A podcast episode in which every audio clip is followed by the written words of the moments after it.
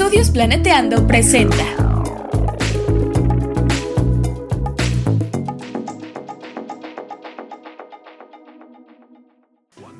Bienvenidas Bienvenidos. y bienvenides al chismecito ambiental, En este podcast nos preocupa nuestro hermoso planeta, pero también toda la vida en él. incluyéndonos. Queremos compartirles algunas reflexiones, ideas y echar el chal un ratito con ustedes y nuestros invitades. Pónganse cómodos y tomen agüita. Hola, ¿cómo están? Espero que estén súper, súper bien, que estén escuchando esto en la comodidad de su, de su casa y que no salgan. No, no es cierto. pues el día de hoy les traemos un podcast súper chido.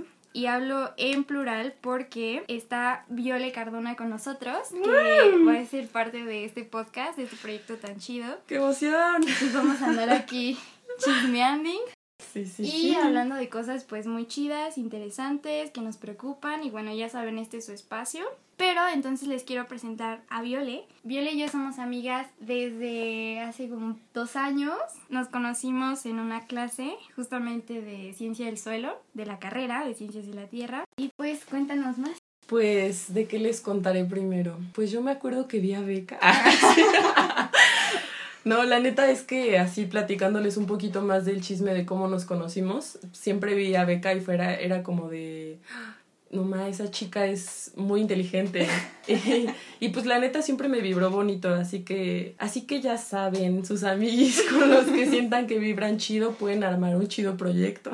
No, sí, y pues ya nos fuimos así llevando. De pronto Beca eh, empezó a escribir un guion que, que me invitó a participar en el guion como protagonista y yo como soy bien jaladora dije como de ¿por qué no? Hay vida, hay este ganas, se puede, se logra y ya pues por ahí les platicaremos del videín. Y pues nada, nos conocimos y a partir de eso empezamos a generar otros proyectos. De hecho también hemos pensado en en hacer un podcast diferente que ya después les contaremos. Pero sí ha habido como muchas inquietudes y también como muchas coincidencias de intereses. Entonces, pues bueno, ya estamos aquí y las dos estudiamos ciencias de la tierra. Eh, yo con la orientación de ciencias ambientales y pues antes estudié danza, me gusta muchísimo el yoga, hacemos yoga juntas y no, me gusta mucho mm, la naturaleza y pues sí, esa soy yo a grandes rasgos. Eh, le doy la palabra a Beca para que nos cuente un poquito de ella o lo que nos quiera contar.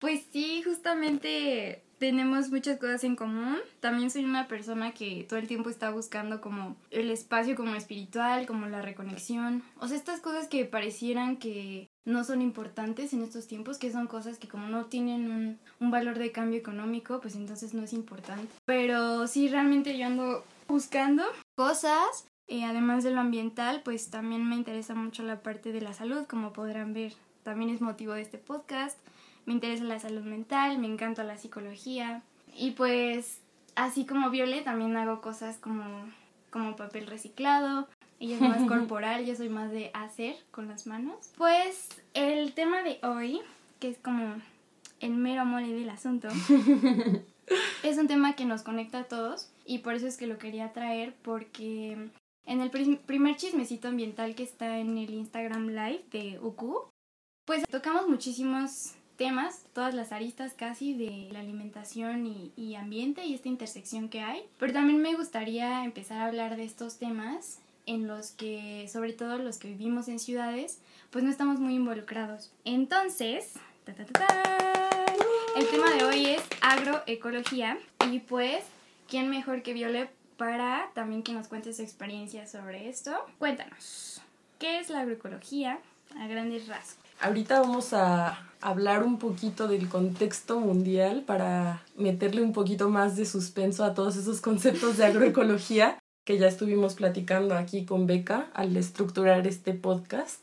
Y pues ustedes conocen nuestro contexto mundial en el que nos eh, encontramos en este punto de la historia y a partir de todas las decisiones que hemos tomado a nivel mundial, nos encontramos en una crisis ecológica que como ustedes saben pues tiene muchos factores involucrados como la deforestación, la pérdida de especies, de recursos genéticos que son vitales para la agricultura y como saben también pues la agricultura es vital para nuestra existencia en este mundo. todos estos recursos genéticos que han sido utilizados para medicamentos y también para producir agricultura se han ido contaminando y han ido desapareciendo, creando islas de contaminación, lugares llenos de contaminación, donde a la par hay gente viviendo y perjudica a todas las sociedades. Y a la par todo esto eh, también ha conducido a que nuestro planeta se siga calentando de manera muy rápida. Entonces, pues esto también lo podemos ligar con otras problemáticas, ¿no, Beca? Sí, porque pues esta crisis ecológica viene justamente de un contexto mundial económico también. A grandes rasgos les puedo decir que desde 1950 se dio un fenómeno que en la carrera vemos como la gran aceleración, que es una gráfica de emisiones de CO2 que aumentan a partir de la década de los 50 y pues esto justamente coincide con el término de la Segunda Guerra Mundial, todo ese chisme también, que está muy bueno, la Revolución Verde y todo esto bajo el paradigma de desarrollo de crecimiento, ¿no? Entonces, este paradigma de crecimiento nos decía, bueno, no importa con qué condiciones tú produzcas, hazlo rápido, haz un chingo y véndelo rápido. Entonces, esto lo único que ha ocasionado es que también se concentre la riqueza en muy pocas manos.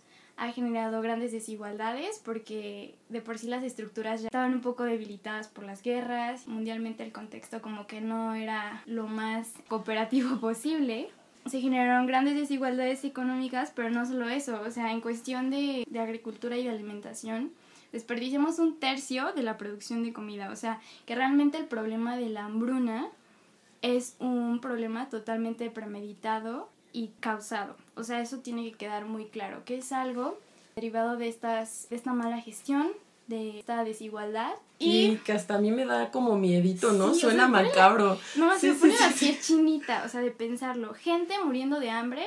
Cuando hay recursos y no se está distribuyendo chido. Y no se está distribuyendo chido. Esta desigualdad, pues obviamente estamos hablando de hambruna, de pobreza, de marginación, de gente que muere de hambre, de gente que muere por desnutrición y enfermedades. Eh, hasta este punto espero que se vea esta gran conexión ¿no? entre la base de las sociedades, que es la agricultura, y estos grandes sistemas que, que han conducido hasta la crisis que tenemos ahora. Sí. Es el mismo COVID, es... sí, con una mala gestión de recursos y pues sí, solamente dejando que algunos se sigan enriqueciendo más. Y pues bueno, continuando con esto, entonces vamos a intentar pensar, por ejemplo, en la agricultura industrial, contraponiéndola con la agroecología de muchos países como Estados Unidos, pero no solo Estados Unidos, también muchos países del sur global se han visto que tienen grandes extensiones, terrenos y cultivos de soya, de diferentes alimentos que se están produciendo de manera muy acelerada y con muchos agroquímicos, como Beca nos contaba, y pues que terminan perjudicando localmente, pero también de manera global a todos nosotros. Ahora eh, vamos a empezar un poco ya con los conceptos como tal de la agroecología. Como tal es una práctica, pero que también combina ciencia y también combina interés social, los movimientos sociales que ahí mismo se gestionan, por lo cual tiene mucho que ver también con la soberanía alimentaria de la gente que vive en, en cierto lugar determinado conozca qué hay a sus alrededores, conozca qué se puede producir cerca de sus tierras y que también sea dueña de eso para que pueda tener esta soberanía alimentaria. Entonces, la agroecología es una práctica, pero también implica la teoría acerca de cómo a partir de procesos ecológicos se puede generar producción agrícola, forestal y pecuaria, todo ello queriendo o en miras hacia la alimentación sustentable. Entonces promueve pues los valores sociales y ecológicos y a diferentes escalas, o sea, hay agroecología a escalas locales, pero también se puede generar agroecología a escalas muchísimo mayores lo cual pues es un cambio radical y transformativo a partir de lo que Beca nos comentaba de lo que ha sucedido históricamente, ¿no? ¿Cómo se imaginan o cómo te imaginas tú, Beca, que inició la agricultura, ¿no? Porque ahorita yo pensaba como de, bueno, vamos a hablar en este podcast de la agroecología, pero a partir de qué momento empezamos a cagar como humanidad y empezamos a meterle un montón de tóxicos y químicos a la tierra que finalmente van a estar dentro de nuestro sistema, en nuestros ríos, en nuestros lagos, en nuestros mares, en todo nuestro entorno, exacto.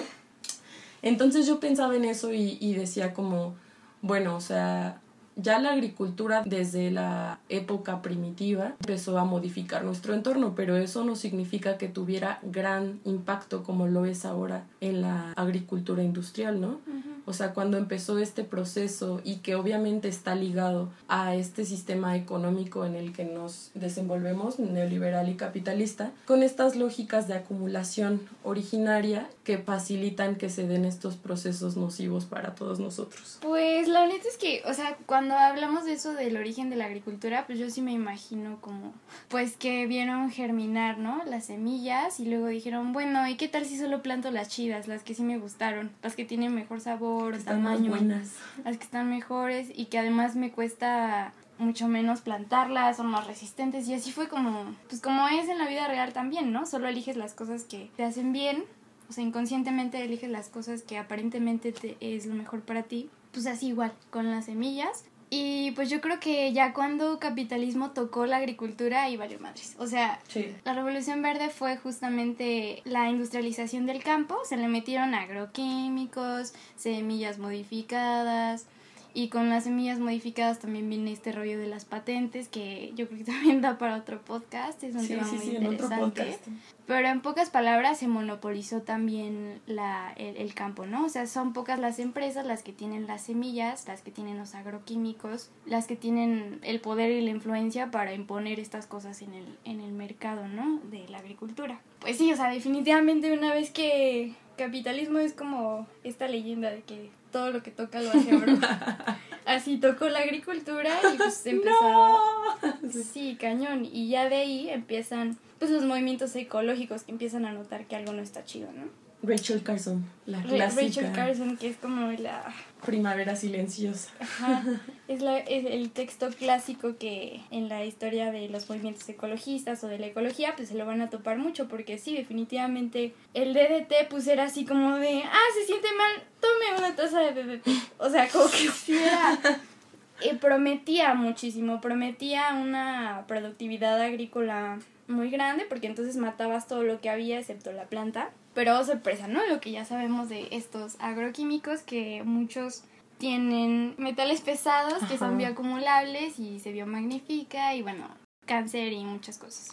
Sí, sí, sí, tremendo, tremendo. Y bueno, volviendo un poquito y conectándolo esto a qué es la agroecología, cuáles son las prácticas que se realizan, pues uno de sus principios fundamentales, esto sí así como highlight, es la diversificación biológica el restablecer todas las funciones biológicas en miras de una alimentación sustentable. O sea, es decir, es una visión holística muy contraria a todas las prácticas reduccionistas, que son como la agricultura industrial, se fundamentan justo en un uso intensivo del terreno. Se cultiva una misma especie, es monocultivo, y pues está desnutriendo a la tierra y pues esa tierra va quedando inservible por muchas problemáticas como la compactación de la salinización y pues se incorporan altas cantidades en esta agricultura industrial de insumos, lo cual implica también altas cantidades de energía. Uno de los objetivos de la agroecología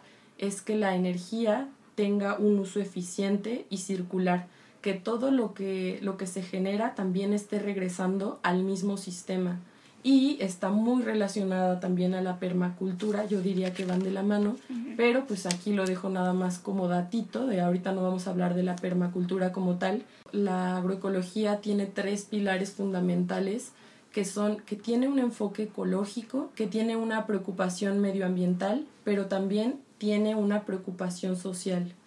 Entonces eso es lo que la complejiza y la hace poder tener un entendimiento completo de cómo nos relacionamos con lo que producimos y cómo nos relacionamos también con nuestra existencia. O sea, si se dan cuenta, la alimentación tiene un impacto sumamente directo en nuestro quehacer en la vida y en cómo vamos a poder desarrollar todas nuestras actividades de la vida cotidiana y también a nivel decisiones políticas de países, ¿no? O sea, un país malnutrido, pobre, con hambre, no va a poder llevar todas las desafíos o dificultades que se le planteen para generar nada, no va a tener para generar tecnología, ni para generar investigación, entonces ahí recae eh, gran parte de su importancia.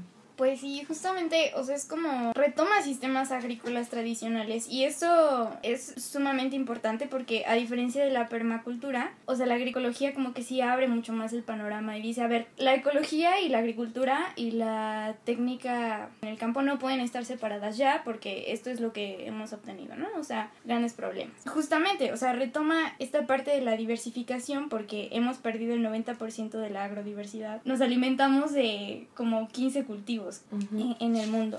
Sí, o sea, si te imaginas así, ¿cuáles son los básicos de verduras que siempre tienes en tu casa, no? Así yo como jitomate, zanahoria y siempre hay, todo el año. Es como, qué extraño, ¿por qué? Exactamente, o sea, como que algo está raro cuando tu dieta no varía mucho.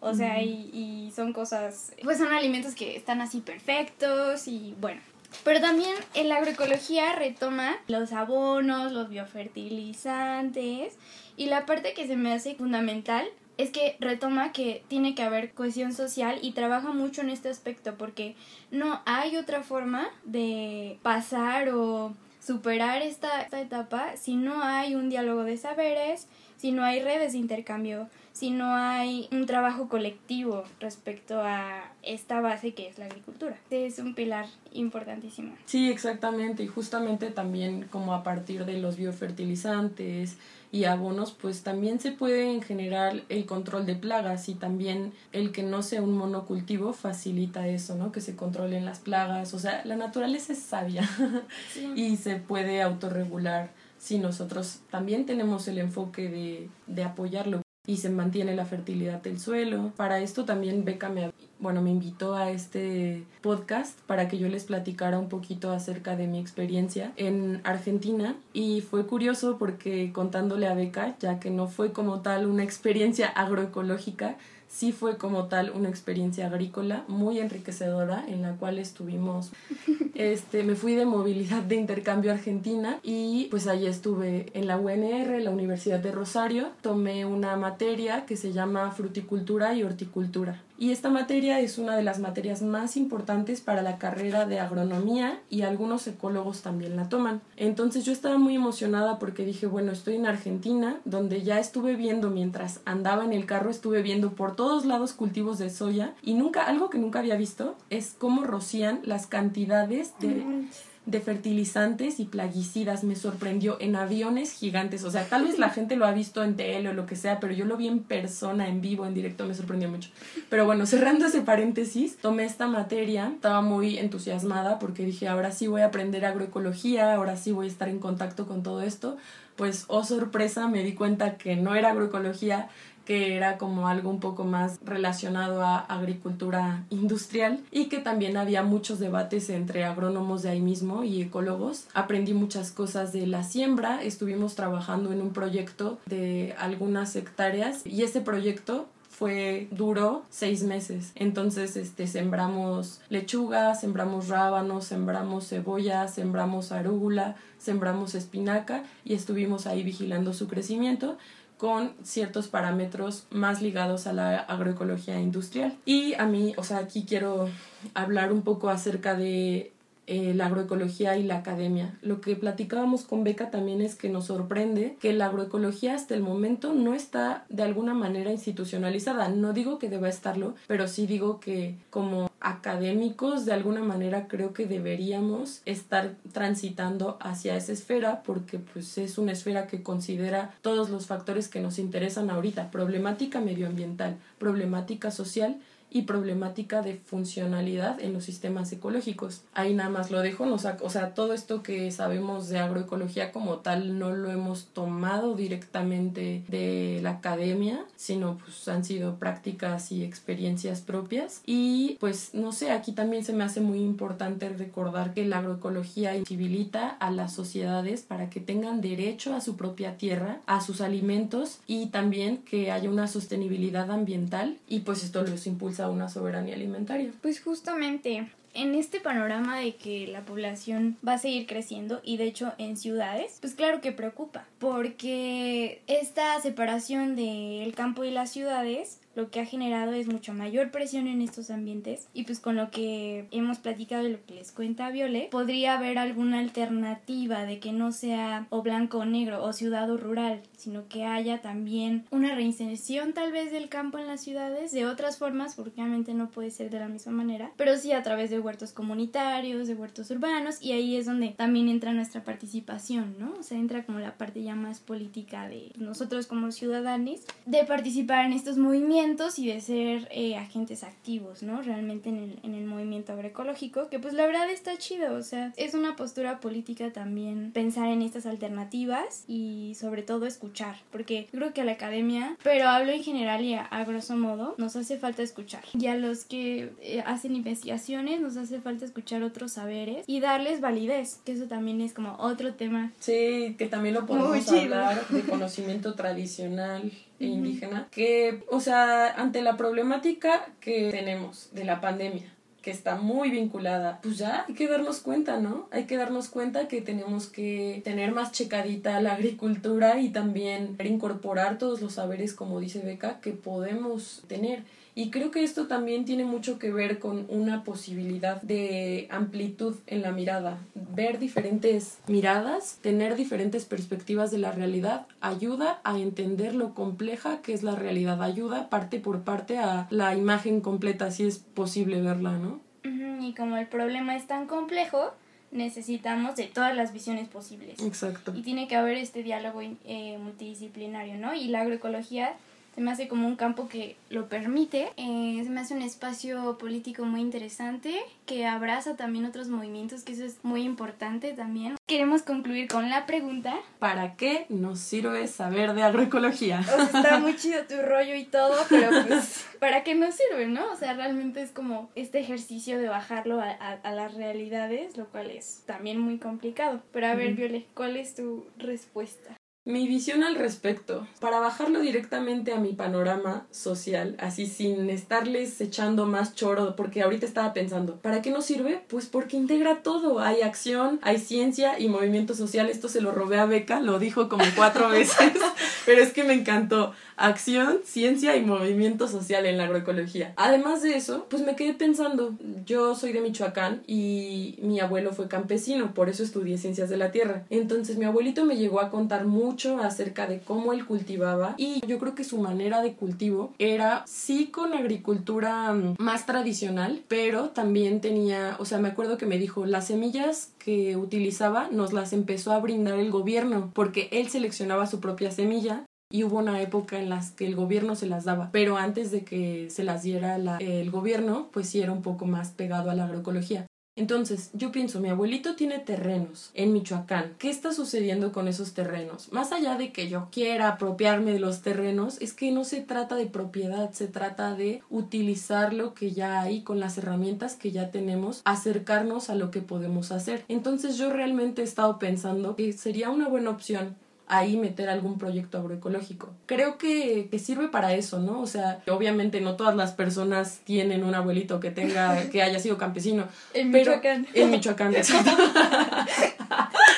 Pero yo creo que a partir de las posibilidades que tenemos ya es suficiente, ya es mucho, ya es mucho poder hablar de esto. Cada quien tiene, a partir de sus posibilidades, podemos hacer algo. Claro. Mi respuesta a la pregunta sería, complementando, eh, que la agroecología me gusta también porque da práctica y conocimiento en todos los niveles. ¿A qué voy con esto? A que sí, se propone cosas muy cañonas como cambiar un modelo de agricultura que y que nos ha causado tantos daños, pero también en el nivel individual nos enseña que hay detrás como de esa producción de alimentos, o sea, que detrás de todo lo que todos los días está en nuestros platos. Me gusta que sea también una forma de entender que también podemos tomar una postura política al respecto y con esto no me malentiendan, no quiero decir que los individuos van a cambiar al mundo, pero sí las colectividades y las sinergias. Y con esto me refiero a que, por ejemplo, Viole va con su abuelito y a lo mejor el abuelito les dice a sus amigos y entonces en esa comunidad se crea una sinergia.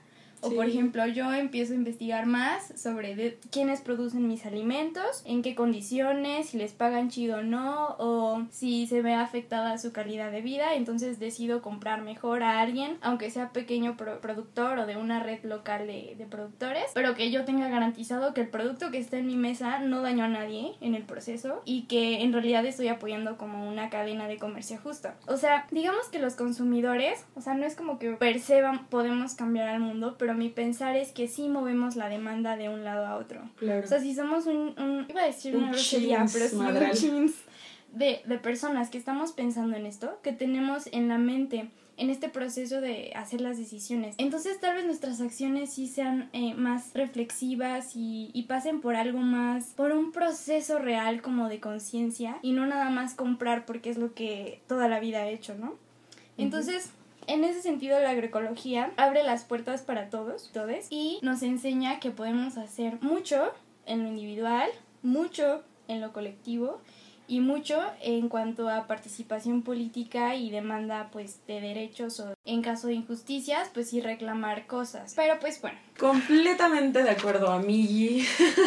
No, sí, este, este es- ha sido un- una charla muy enriquecedora y, y que inclusive empezando bien el día, porque siento como que cuando hay este tipo de reflexiones te motivan a, en todos los aspectos de tu vida, ver una esperanza dentro de todo este caos. Sí, amigos, no mueran de ansiedad. o sea, los que sufrimos de ecoansiedad, creo que ya se llama. Ecoansiedad. O sea, que sepan que habemos personas, tal vez no en su misma ciudad, sino escuchando de otras ciudades, pero que vemos muchas personas haciendo lo que podemos con lo que tenemos y abriendo estos espacios de diálogo. Así que no olviden dejarnos sus comentarios y también comentarnos de qué otro tema les gustaría que habláramos, porque esto solo es el comienzo, qué emoción. Entonces, ¿qué les preocupa? ¿Qué les interesa ¿Qué les escuchar? interesa? Y pues aquí seguiremos recibiendo todos sus comentarios, todos sus likes y sus dislikes. Compártanlo con sus compas, porfa. sí. Chao. Nos vemos en la siguiente. Nos vemos en la siguiente.